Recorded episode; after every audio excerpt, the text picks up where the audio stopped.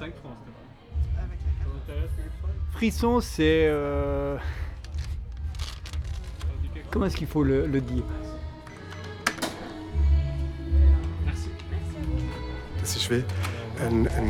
Houden L'idée, c'était de créer quelque chose de pas commercial, qui fonctionne différemment. demander votre âge, Frisson, c'est rapidement devenu un hotspot. Hotspot. Geworden. Merci. Bonne soirée. Salut. Allez, volontiers une entrée, s'il te plaît. Avant tout, c'est un lieu de rencontre, quoi. De rencontre culturelle, mais de rencontre de personnes. Ja. J'ai tout de suite su que c'était chez moi. Une entrée Oui. Vous connaissez le Gibbs Durant ces 50 dernières années, la moitié de la jeunesse de Fribourg a d'une manière ou d'une autre été impliquée dans le projet Frisson. Euh, prenez intérieur, s'il vous plaît. Ah oui, pardon. Non, tranquille, c'est juste pour. Voilà. Je me suis jamais dit, mais voilà, est-ce que j'ai encore l'âge d'aller à Frisson? C'est pas du tout une question, quoi. C'est chez moi. Hey, salut, ça va? Ça va Bien, merci. Cool. Ouais, longtemps, ouais.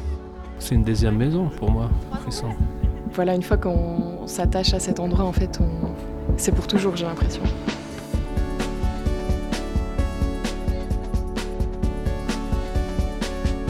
Frisson, une idée un peu folle et surtout une urgence à faire bouger les lignes. À son ouverture en 1983, rien ne laisse présager que ce haut lieu de la culture alternative deviendra un emblème de la ville de Fribourg. En 40 ans, le club a déménagé trois fois, il s'est réorganisé à de multiples reprises, il a vu se succéder plusieurs générations de passionnés, mais une chose n'a jamais changé durant toutes ces années, l'esprit de Frisson. Depuis 40 ans, Frisson, c'est bien plus qu'une salle de concert, c'est d'abord une famille avec des membres qui vont et qui repartent, un lieu de rencontre et d'échange qui a coforgé l'identité de la ville tout entière et qui sert de trait d'union entre les régions germanophones et francophones du canton. Pour honorer ce haut lieu de culture, de rencontre et d'échange, ce podcast plonge dans les souvenirs de celles et ceux qui se sont engagés durant ces 40 dernières années pour faire de ce club de musique un espace mythique, unique et souvent décisif dans le parcours de celles et ceux qui y collaborent. Épisode 1 Des débuts sulfureux. Frisson, loud and proud, depuis 1983. Auf Friburgerisch gesagt. Loud and proud since 1983. Loud and proud, ça veut dire quoi? Loud and proud since 1983. loud and proud since 18, uh, no, 1983.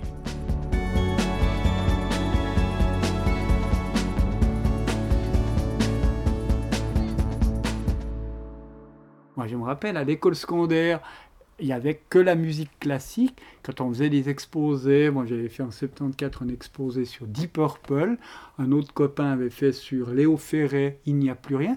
On était, euh, ça se faisait pas. Yvan Salin, La musique, c'était la musique euh, classique. membre de l'équipe Frisson depuis près de 25 ans. Le rock, c'était les longs cheveux, c'était la drogue, c'était euh, mai 68. Il y avait ce côté sulfureux qui était intéressant.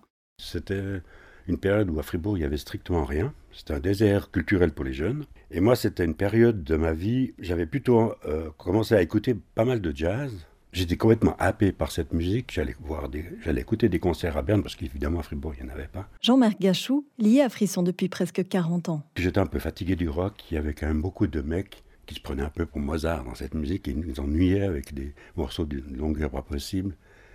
Donc je me suis un peu distancé. Toute la, la première vague punk, moi, elle m'est passée complètement à côté. Globalement, il y avait en Suisse et en Europe un mouvement radical des jeunes qui revendiquait de nouveaux espaces. Marius Kaiser, membre de la famille Frisson durant 12 ans. À Fribourg, ce mouvement était plus modéré. Il ne manifestait pas dans la rue. Mais ce climat de revendication, on le sentait aussi à Fribourg. Dans les années 70, il n'y avait pas grand-chose d'organisé. Et puis, je crois que nous, on avait envie, besoin qu'il se passe des choses. Donc, euh, il y avait des, des, caves, des endroits où on se retrouvait. Il y avait chez Loulou. Après, il y a eu le, le CABS. Marie Daubens, impliquée à Frisson durant 15 ans. Et puis, hum, bah, tous ces endroits étaient un peu euh, underground.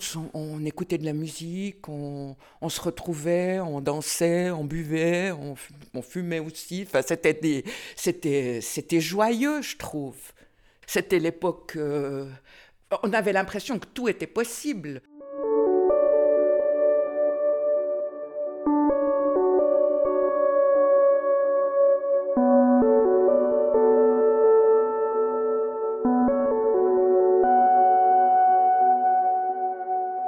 Je suis arrivée à Fribourg de Saint-Gall en 82 pour aller à l'université et j'ai adoré Fribourg, je dois dire. Marcel Breg, actif dans l'aventure Frisson durant près de 20 ans. Il y avait un climat euh, de, on y va, on fait quelque chose. Euh, c'était une petite ville, euh, un peu presque un village avec le temps. Et ouais, je trouvais une atmosphère bienveillante. C'était assez facile d'entrer en contact si on quittait aussi un peu l'université et euh, dans ce sens accueillante. Bon, la musique, c'est toujours, ça, ça m'a très jeune. Franz Streichler. Je, tripais à fond sur la musique, euh, sur les, les, groupes des, de la fin des années 60 et début 70. Membre fondateur de Frisson. Et euh, quand le Cosmos a ouvert, le magasin de disques Cosmos à la rue de Lausanne, je me rappelais, je sortais du, du collège Saint-Michel, je descendais les, la petite ruelle et puis j'allais passer une heure ou deux avant que ça ferme à écouter des disques. Et c'est là que j'ai rencontré d'ailleurs euh, Jacques Chouvet, Hélène et euh, les autres qui travaillaient aussi là-bas occasionnellement. Et puis petit à petit, j'ai commencé à donner des coups de main parce que je connaissais bien leur catalogue, leur répertoire. Donc Jacques et Hélène sont devenus des amis, on a fait un groupe ensemble.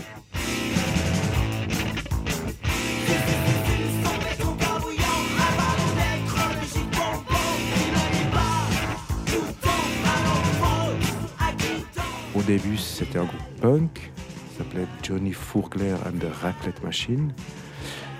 C'était un pied de nez, un politicien qui s'appelait Kurt Fourgler qui voulait absolument faire une police de sécurité à l'époque. Et euh, en tant que punk qui se respecte, euh, on, voilà, on voulait pousser une gueulante. Et puis, il y avait un petit côté aussi euh, provo, mais aussi dada. Et il y avait aussi Cesare Pizzi à la base. Donc, Cesare Pizzi qui, qui a formé les Young Girls avec moi plus tard. Quand Cesare a arrêté euh, la version punk, on a demandé à Hélène de prendre la basse et c'est devenu Joe Van Der Ram. Jack, Hélène et moi.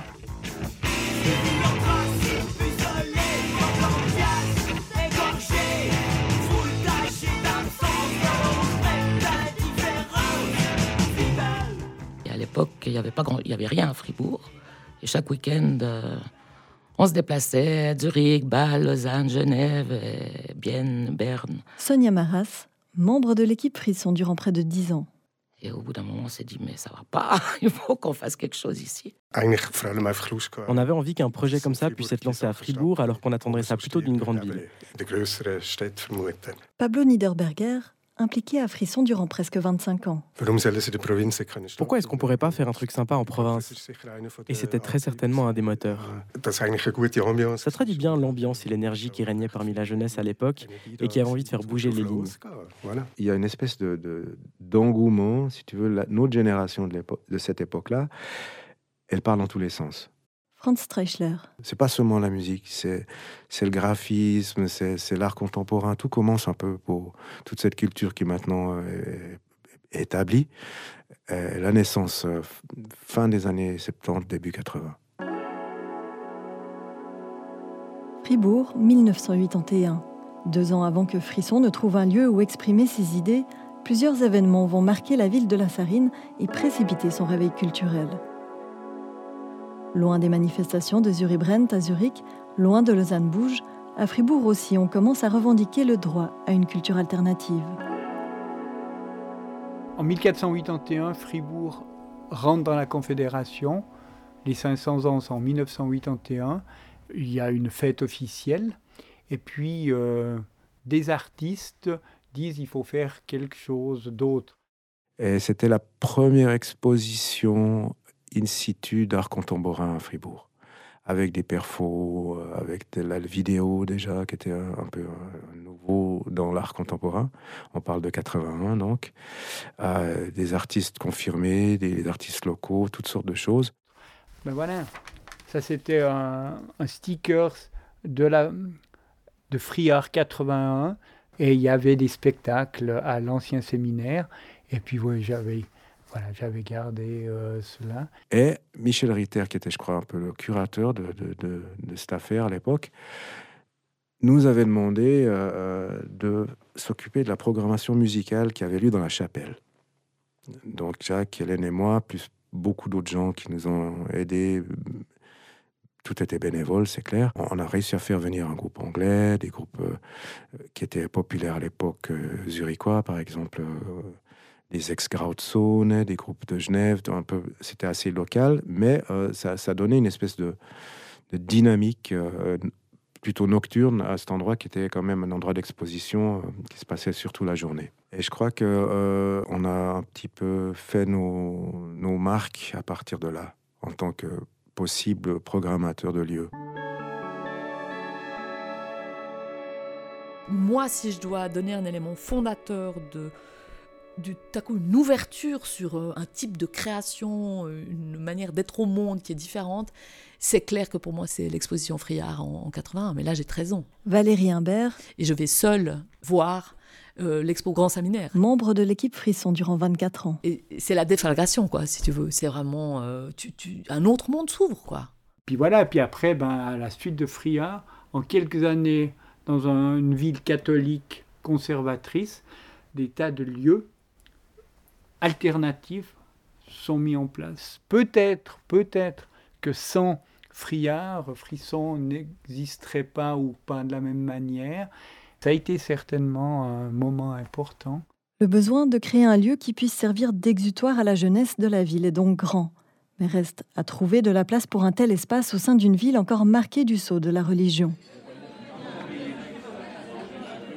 Au Café des Tanneurs, un soir de 1982, la salle est comble lorsqu'il s'agit de constituer l'association Frisson et les attentes de la jeunesse sont immenses.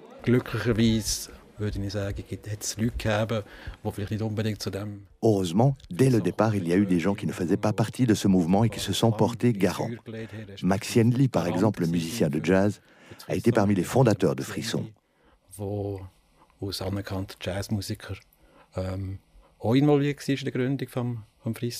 Marius Kaiser.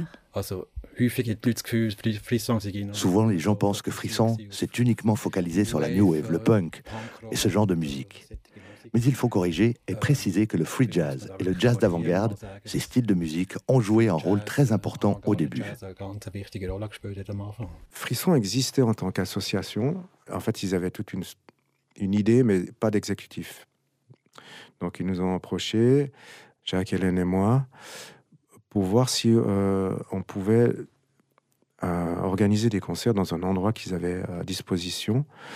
Je crois qu'une semaine ou deux après, ben, on s'y est mis et puis ça a commencé comme ça. Frisson, grâce à Jacques Chouvet, euh, à Hélène, à divers Franz Treschler et d'autres personnes, ont mis, ont donné ce boost-là et ça s'est mis en place d'abord, eh ben, Frisson 1 à la Miséricorde, à l'ancienne Mensa de l'Union, où il y a le service social maintenant.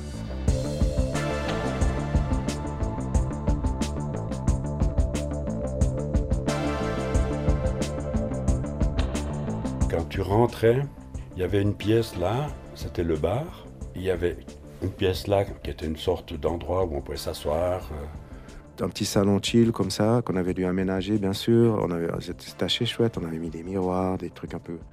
des, des glitters. Il y avait, il y avait des, des, locaux qui avaient fait de la déco, c'était super. Et puis après, tu accédais directement à une salle qui était un peu plus grande. Contenance, je dirais 150 à 200 personnes euh, en n'étant pas trop serré. Et euh, on avait dû ergonomiser effectivement la scène, on l'avait faite en triangle pour pouvoir euh, ça prenne le moins de place possible et puis que voilà, qu'un maximum de gens puissent, puissent voir euh, le concert, même depuis le corridor si c'était plein à craquer. Et, euh, les groupes jouaient là-dessus. Il n'y a pas eu de travaux d'isolation particulière parce qu'il y avait des fenêtres et des volets. Alors les volets étaient fermés. Est-ce qu'il y avait quelque chose entre les volets et les fenêtres? Ça, je ne me souviens pas. Mais c'était pratiquement au cœur de la ville. Il avait des gens euh, plutôt euh, habillés punk ou euh, un peu gothique. Il avait ses lights, il avait la fumée, il avait un groupe cru comme ça qui a, joué et ça m'a tout de suite emballé et je, je, savais que ça c'est l'endroit qui, qui, que je vais aimer et que je vais surtout retourner. À Frisson, il y avait une coloration, il y avait des, looks très très différents. Moi, j'avais le, look Baba Cool par exemple, et il y avait plutôt des punks, et il y avait des moments euh, euh, d'altercation lentille, mais il y avait les cultures qui se, qui se frottaient. Et puis ça, j'ai tout retrouvé euh, vraiment intéressant. Fribourg hat eine grosse, in den 80 hat eine grosse Punk-Wave-Szene gehabt. Sehr, äh, Fribourg avait une grosse scène punk, mais comme Fribourg est un canton catholique, ça a bien entendu déplu à certaines personnes que ce genre de musique puisse s'épanouir à Frisson.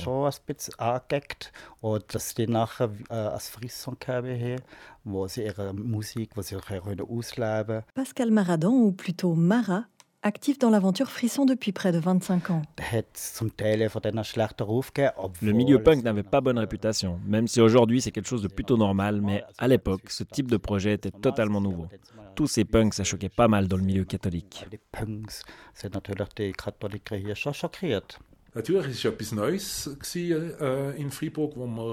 C'était quelque chose de tout nouveau à Fribourg, de pouvoir sortir le soir pour écouter de la musique, boire des bières un peu plus tard le soir. Je ne me souviens même plus s'il y avait réellement une heure de fermeture, mais il n'y avait pas d'alternative si on voulait sortir plus tard dans la nuit. Damir Skenderovic impliqué à Frisson dans les années 80 et 90. Avant ça, si on voulait sortir, il n'y avait que les dancing et les discos, mais qui d'un point de vue musical n'étaient pas très intéressants. Et c'était vraiment pas mon style. C'était pour moi un lieu euh, qui est devenu de plus en plus important et qui a fait que je suis restée après les études euh, à Fribourg entre autres, mais c'était une, une raison importante. À la rue de l'hôpital, à la Mensa de l'Uni, on voulait surtout profiter de l'énergie de ce lieu et on n'a jamais réfléchi sur un long terme. C'est donc en plein cœur de Fribourg que le premier frisson fait vibrer les murs de la ville. Si les diverses associations autour du nom frisson semblent évidentes en français, le mystère plane aujourd'hui encore sur la personne qui aurait trouvé ce nom. Reste que deux ans après Friard, Frisson veut bouleverser les habitudes musicales de la ville et offrir un espace qui permette d'exprimer haut et fort les nouveaux sons d'ici, mais aussi les nouvelles tendances alternatives de la scène européenne. Bah, J'ai quand même euh, pris une chose pour vous. Voilà ce qu'on entendait.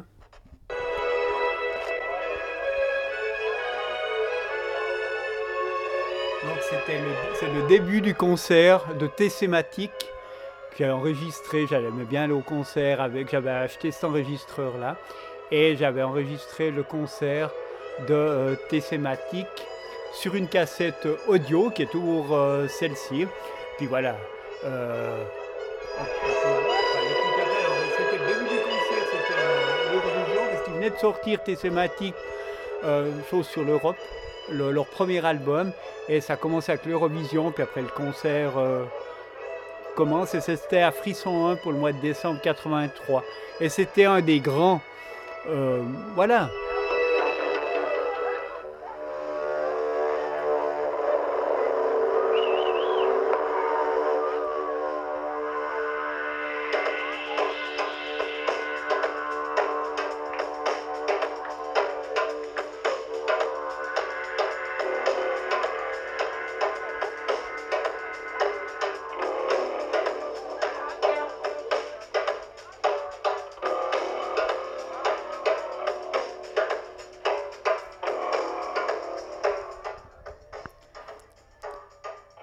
Salle ce soir-là était, bondée et c'était vraiment le premier grand groupe euh, bah, qui était là, que je connaissais, puis euh, qui était à Fribourg. C'était quand, même, euh, c'était quand même pas rien.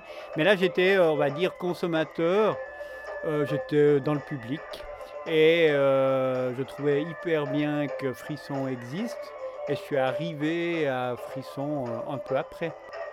Et là on entend Arnaud.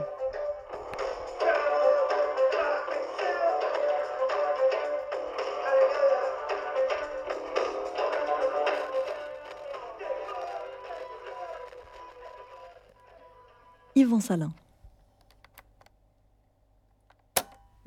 J'aime bien commencer comme ça euh, le concert parce que Frisson, c'était c'était donner une place.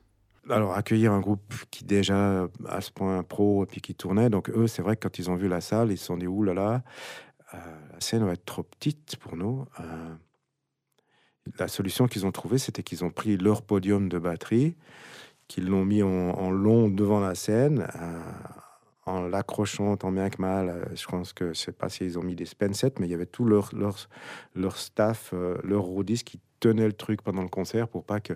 Donc ça fait une extension pour Arnaud pour qu'il puisse avoir un mètre de plus euh, à l'avant parce qu'ils étaient déjà quatre ou cinq sur scène, des claviers, guitare, basse, batterie, la totale.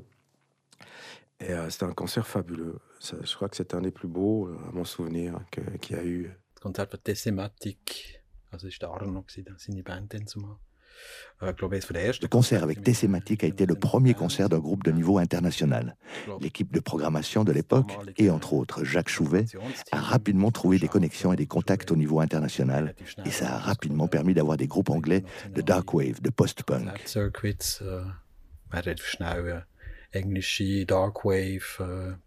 Le premier concert de Swans a eu lieu, je crois, en 1984.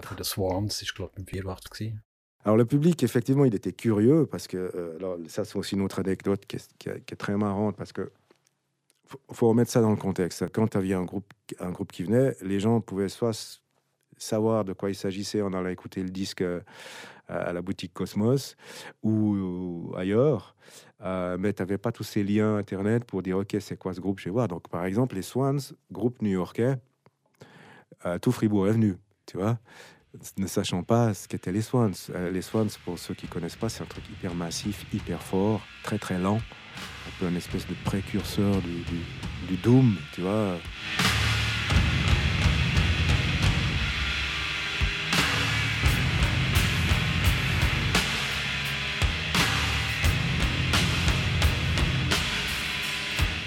Il y avait 200, 220 personnes, la salle très hyper tassée, quoi. Puis au bout du deuxième morceau, il n'y avait plus que 20, tellement c'était fort. La majorité du public a écouté le concert dehors, tellement c'était fort. les gens étaient tous au bar ou dehors en train de se dire non mais attends c'est quoi c'est quoi ce truc quoi donc ça c'était c'était aussi un truc à marquer je pense Fribourg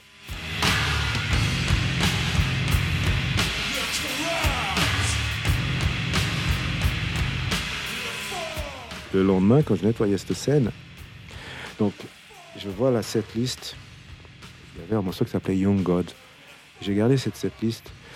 Et puis, quand les Young Gods se sont formés, avant qu'on ait un nom, je me suis dit, ça, ce serait le nom idéal pour notre groupe. donc ça vient de là aussi, c'est marrant. Et chose aussi assez drôle, c'est que le batteur des Swans de l'époque euh, s'appelait Rolly Mosiman et Rolly Mosiman est devenu le producteur des Young Gods sur euh, toute la première période, je dirais les, les dix premières années. C'est lui qui a, forgé un peu notre son. Euh, quand nous, on ne savait pas encore vraiment comment s'exprimer euh, en studio avec des, ingénieurs pros. Avec la musique de fou qu'on sait, les gens ne comprenaient pas. Alors que Mosiman, il, avait compris et il nous a beaucoup aidé à, développer notre, son. Mm-hmm.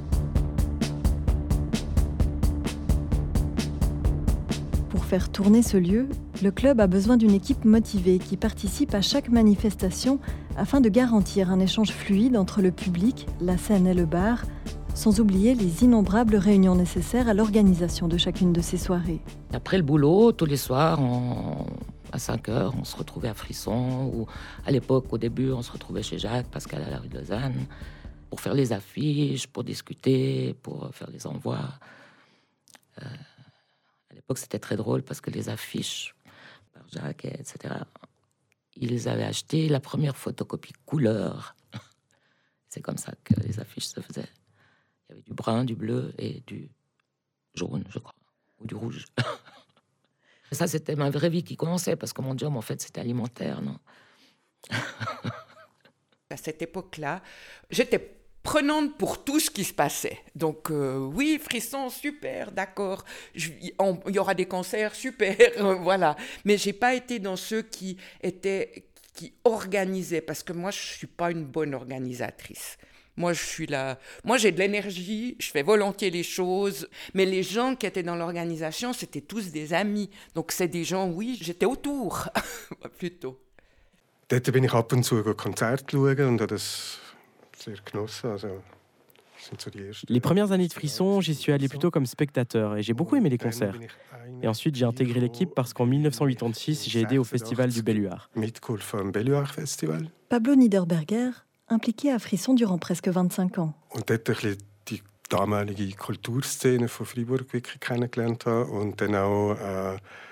Et c'est comme ça que j'ai commencé à connaître la scène culturelle fribourgeoise de l'époque. Les gens de Frisson m'ont demandé si je voulais participer, j'ai trouvé ça super cool. On travaillait un peu en famille, on se connaissait, on se croisait, on faisait des trucs ensemble. C'était un noyau de personnes qui revendiquaient une nouvelle culture à Fribourg.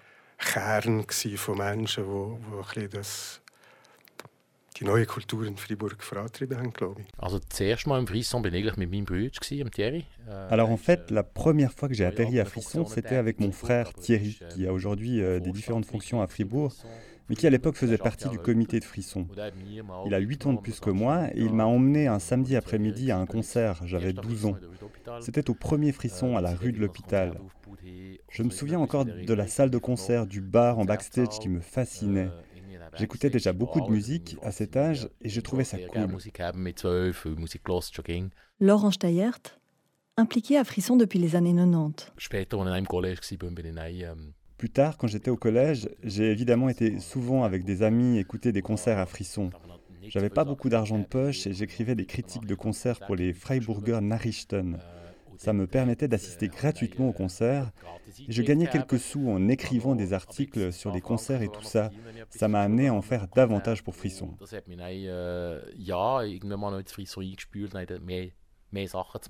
Alors la caisse, c'était un peu comme, comme toutes les caisses, mais on avait beaucoup de gens qui y allaient, puis laisse-nous entrer, puis, puis quand c'est que, à partir de quelle heure euh, ça coûte plus, à partir de quelle heure je peux entrer, ou, euh, euh, on, faisait des tarifs un peu régressifs comme ça, jusqu'à pour que tout le monde puisse venir quand même. Je crois que c'était, il y avait une volonté de, de tout le monde que Frisson vive, aussi avec les gens qui n'ont pas de fric, pas seulement avec des gens qui ont de l'argent.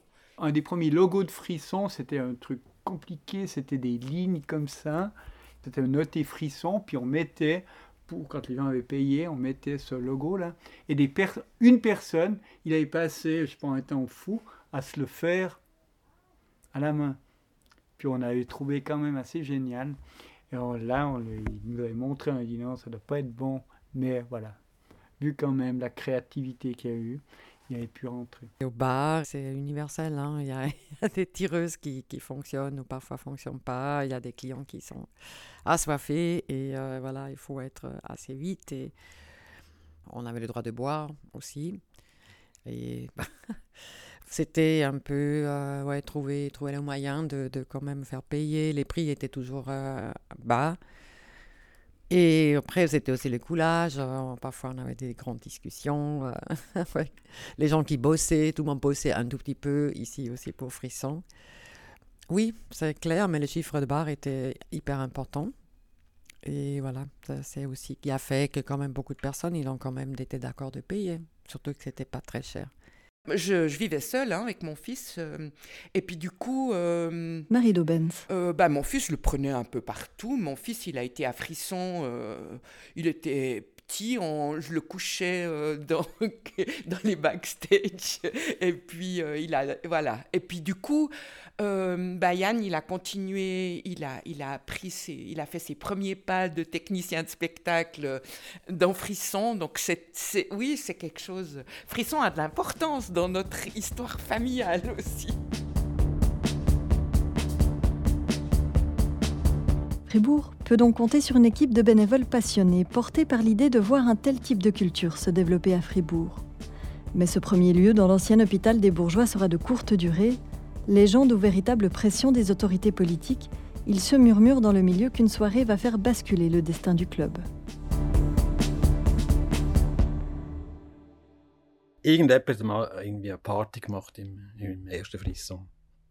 Quelqu'un a fait une fête dans le premier frisson. Je crois que c'était un ingénieur du son qui avait organisé une grillade en hiver. Imagine.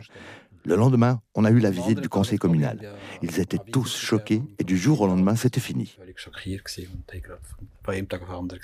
La poursuite de l'aventure Frisson n'a donc tenu qu'à un fil. J'ai trouvé cet article qui était très drôle. Voilà, depuis quelque temps déjà, la préfecture étudiait des mesures pour assurer la tranquillité des voisins de la salle. Parce qu'il y avait eu bien sûr des plaintes. Et les responsables de Frisson ne se seraient pas tenus aux heures de fermeture tardive accordées. Et après, le dernier concert de Frisson s'est déroulé jeudi soir, c'est-à-dire euh, le 20 septembre 1984. Quelques excès sans gravité avaient été signalés à plusieurs reprises. Mais là, ils ont cassé quelques vitres et puis ils ont fait des grillades à l'intérieur. Du coup, euh, la commune a quand même jugé que la situation ne pouvait plus durer. Il y avait effectivement la volonté des gens qui étaient là au début de poursuivre l'aventure, indépendamment du lieu. Il fallait donc trouver un nouveau lieu. Et pendant un moment, je ne sais plus combien de temps, euh, ils organisaient des, des, concerts au coup par coup, à gauche et à droite. C'est à, moment, à ce moment-là que moi j'ai été contacté par euh, Christophe Fonimov, qui était vraiment un des, gars euh, au départ de cette histoire. Il savait que je faisais de la comptabilité. Puis il me dit, mais tu voudrais pas venir faire les comptes à Frisson? J'ai dit, mais avec plaisir. Mais je savais que c'était que c'était financièrement très difficile. Quoi. En fait, c'était pire que ça. Quoi. Il n'y avait pas beaucoup de comptabilité. Et puis il y avait un trou. La première opération qu'on a dû faire, c'est de, de, combler un peu le, dire, le déficit en demandant prêt à l'AGEF, je crois, l'Association Générale des étudiants fribourgeois ou un truc comme ça. Et l'AGEF a accepté de nous prêter euh, une, dizaine de milliers de francs, je crois. Et elle m'a demandé un cautionnement solidaire qu'on a pris à quatre, c'est-à-dire que chacun s'était endetté. Enfin, on, avait fait une, signé une promesse de remboursement de 2500 francs au cas où Frisson n'y arrivait pas. Et puis, euh, on a trouvé le local qui, est, qui n'existe plus maintenant, qui était un truc euh, insalubre, quoi. Donc il était juste dans une prairie là, qui était, il y avait un petit accès où il y avait 10, 10, places de parc. Et puis tu rentrais en descendant 4 ou 5 marches d'escalier, ce qui était déjà de la folie quoi. C'était un lieu, euh, bon, effectivement une friche, hein, un peu euh, délabrée, on peut dire. Et il y avait des pannes, les pas toujours été. C'était pas très haut, si je me souviens. Mais moi, j'aimais beaucoup, euh, beaucoup, beaucoup ce lieu. La salle est assez grande. Hein. Je pense qu'on mettait 400-500 personnes sans trop de difficultés. Et puis, la scène était au bout. Et euh, c'était une salle qui était très, très chouette pour l'époque parce que bah, ça, ça, ça fait la continuation. Ça a permis à des groupes plus, euh, plus internationaux, majeurs, de venir jouer. Il y a eu des New Model Army, des Test Department. Ähm, Je me souviens exactement à quoi ça ressemblait à l'extérieur. Il y avait une sorte de couvert où on pouvait être servi et c'est là qu'on rentrait. Et la maison en elle-même, elle n'était plus vraiment en bon état. Julia Crotet, membre de l'équipe Frisson pendant plus de 15 ans. Tout était en béton, industriel, et ça me fascinait complètement. La musique me plaisait, l'ambiance me plaisait. Oui, j'ai tout de suite su que c'était mon truc. Ja, wirklich. Ich habe gewusst, gut, das, das ist mein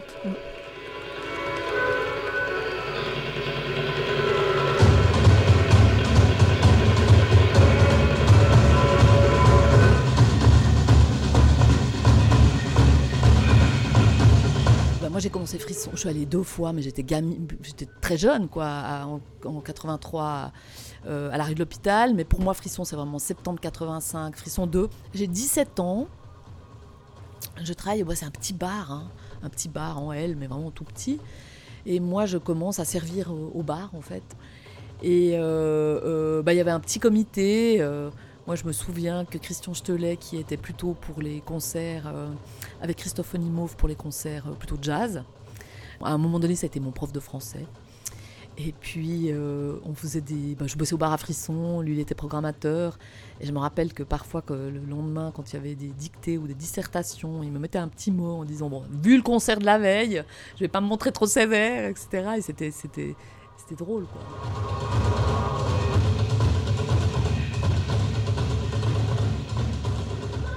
On avait des, des problèmes de l'humidité et on est descendu au sous-sol et en fait, euh, il y avait, je crois, 30 à 40 cm d'eau.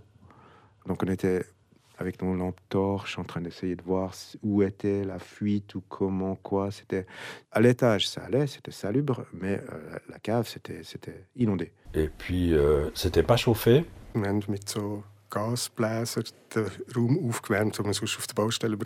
On chauffait les lieux avec des chaufferettes à gaz utilisées sur les chantiers pour sécher les murs et strictement interdites dans les lieux où il y a du public. Donc on ne pouvait pas les utiliser pendant les concerts.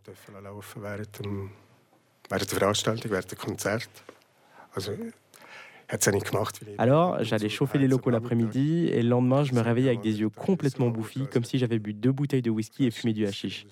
C'était pas très sain toute cette histoire.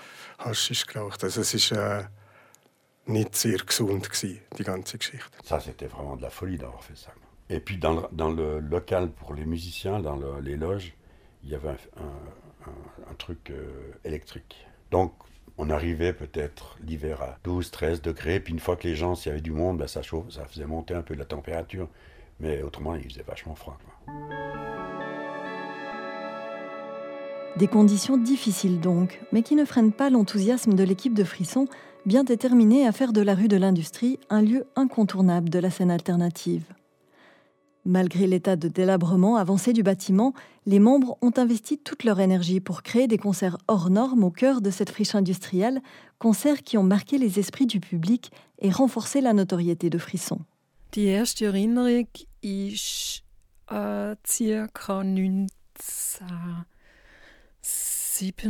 mon premier souvenir remonte environ à 1987 où j'ai vu un concert de rock industriel.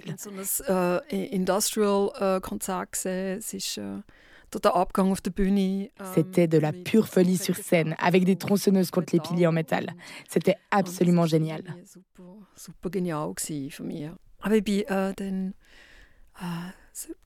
J'avais 17 ans. J'ai vraiment vu des concerts grandioses à Frisson. À Frisson 2, je me souviens entre autres du concert de Nico. Damir Skenderovic. Euh, elle était sur scène avec son harmonium, c'était juste avant qu'elle meure. Elle n'allait pas très bien, mais elle avait une telle force. C'était un concert super puissant avec des images qui m'ont marqué pour toujours. C'est quand même là la, la période, la, on va dire, la plus folle. quoi parce que les conditions étaient vraiment difficiles et le, public venait. C'était vraiment formidable. J'ai débuté Frisson avec la Foura d'Elbon, ça doit être en 88 à peu près. Jean-Marc Collomb, membre de l'équipe Frisson depuis 35 ans. Alors la Foura d'Elbon, c'était la première fois qu'ils sont venus à Fribourg. Micheline, qui est plus curieuse que moi, donc euh, m'a dit ouais, il y a un super spectacle avec des Espagnols, des Catalans qui viennent. Il y a encore les Alvasmer, euh, viens voir. Puis j'ai dit, oh non, des conneries comme ça, j'ai pas envie d'aller voir. Et puis après, on avait euh, Pierre-Alain Roll qui organisait beaucoup de, spectacles ici, marionnettes, des théâtres, des choses en général qui détonnaient pas mal. Et il avait un contact plus particulier avec la Foura, et ils avaient fait venir ici à Frisson. Et ils se promenaient dans la salle dans des chariots avec des tronçonneuses qui tournaient, des, boulets en, en, acier qui faisaient tourner autour d'eux. Enfin, ça pétaradait dans tous les sens avec une super euh, musique rock derrière. C'était impressionnant. Les gens étaient euh, scotchés là-dedans, on n'osait plus bouger. Tu as vraiment les, instincts primaires de fuite parce que tu te fais agresser. Enfin, des, gens à moitié nus qui sortaient de leur bac de flotte. C'était vraiment impressionnant. Après, avec là, des jets de, farine, enfin, il y avait un merdier dans, dans Frisson. Après, c'était terrible pour euh, rétablir les lieux. enfin, c'était drôle. Alors moi, je, bah, en fait, je donnais un coup de main à Pierre-Alain Roll pour bah, organiser un peu, euh, faire les, petites mains, quoi, aller justement chercher euh, des boys de poumons, de, boyaux, de têtes, de machin truc. Et puis la journée, on, s'occupait un peu d'eux, donc on allait jouer au foot. Alors c'est là que j'ai remarqué que sur scène, c'était des grosses baraques, mais alors au foot, fallait pas trop leur toucher les tibias parce qu'ils s'énervaient assez facilement. donc c'est comme ça que j'ai commencé un peu ma, ma vie à frisson. À Frisson, la place laissée à l'expérimentation et à la recherche d'expressions nouvelles est importante. Et c'est justement l'esprit subversif de ce lieu qui va permettre à de nombreux collectifs de s'épanouir. C'est dans ce contexte d'ouverture que des collectifs de femmes ont commencé à revendiquer l'utilisation de tels lieux culturels pour leurs propres événements. J'étais engagée dans un groupe euh, Frauenkultur, groupe, euh, groupe culturel des femmes, et on a organisé chaque année des films de femmes et après aussi des événements culturels dans différents endroits. À Fribourg, c'est petit, alors on va au théâtre ou à Friard, ou justement à Frisson. Et on a voulu faire des discos femmes. Marcel Breg. Vraiment que pour les femmes. Et comme on connaissait tout le monde, tout le monde connaissait quelqu'un, voilà, c'était assez simple de déjà poser la question. C'était pas tellement simple d'avoir, euh, après l'accord, que tout le monde était d'accord. Effectivement, c'était un truc chaud, euh, voilà. Je pense que c'était plutôt, comme aussi plus tard que j'ai vu à l'usine, comme ça, nous sommes déjà modernes et nous sommes, euh, nous vous acceptons, euh, nous ne sommes pas des patriarques, des machos. Vraiment cette grande question de beaucoup de gens, soi-disant modernes et intellectuels, et voilà, qui ont dit, mais non, on vous accepte, voilà, pourquoi vous allez sur la rue pour vous battre, pourquoi vous allez avoir votre disco toute seule et sans mec, et voilà. On ne tolérait pas des hommes présents, sauf notre sonorisateur, Luigi. Et comme c'était hyper compliqué, surtout à la rue de l'industrie, parce qu'à cause des inondations et tous ces trucs électriques, alors euh, plus ou moins, c'était très peu de personnes qui savaient vraiment comment, comment produire un bon son. Lui était le seul qui était accepté. Lui, il était assez fier. Alors, s'il m'entend, euh, il peut me dire euh, oui ou non, c'était vrai. Mais euh, voilà, c'était voilà, lui avait l'occasion de voir comment ça se passe. Ça semble aujourd'hui banal, mais c'était un peu inédit hein, à, l'époque. Valérie Imbert. De faire des soirées réservées aux femmes, les frères une disco. C'était un succès. Ils sont même venus de Berne parfois. Ce qui était difficile plutôt, c'était l'affichage. Euh, on collait des affiches et tout derrière, les hommes, ils l'ont arraché. Voilà, il a bien sûr toujours des critiques, euh, voilà pourquoi, et ça c'est sectaire, et il faut faire ensemble, et tout. Je pense que c'est la force de Frisson aussi de, de, son espace à, à d'autres initiatives et de, voilà, malgré toutes les discussions, euh, voilà, de, de faire beaucoup de choses qu'on n'aurait pas pu faire sans Frisson.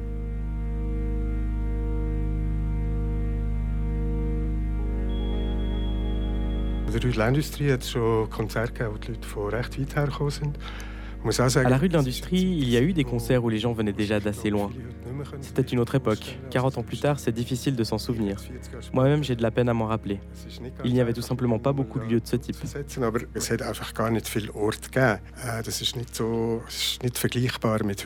Pablo Niederberger.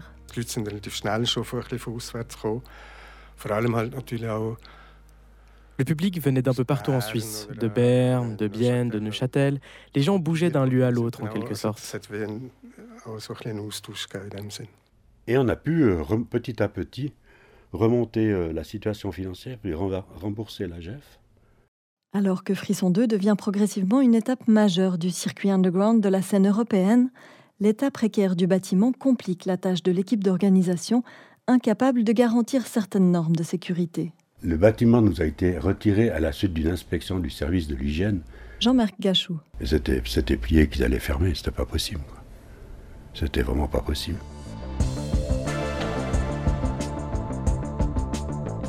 Fini donc les soirées d'exception dans la précarité chaleureuse de Frisson 2, mais pas question pour autant de renoncer à l'idée de Frisson. Fin 1987, les équipes entrevoient la possibilité de s'implanter au cœur d'une ancienne usine de condensateurs à la rue de la Fonderie.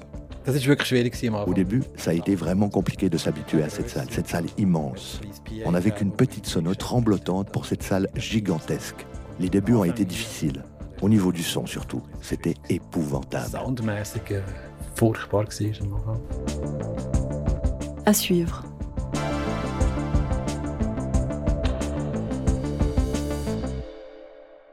Un podcast de l'association Frisson.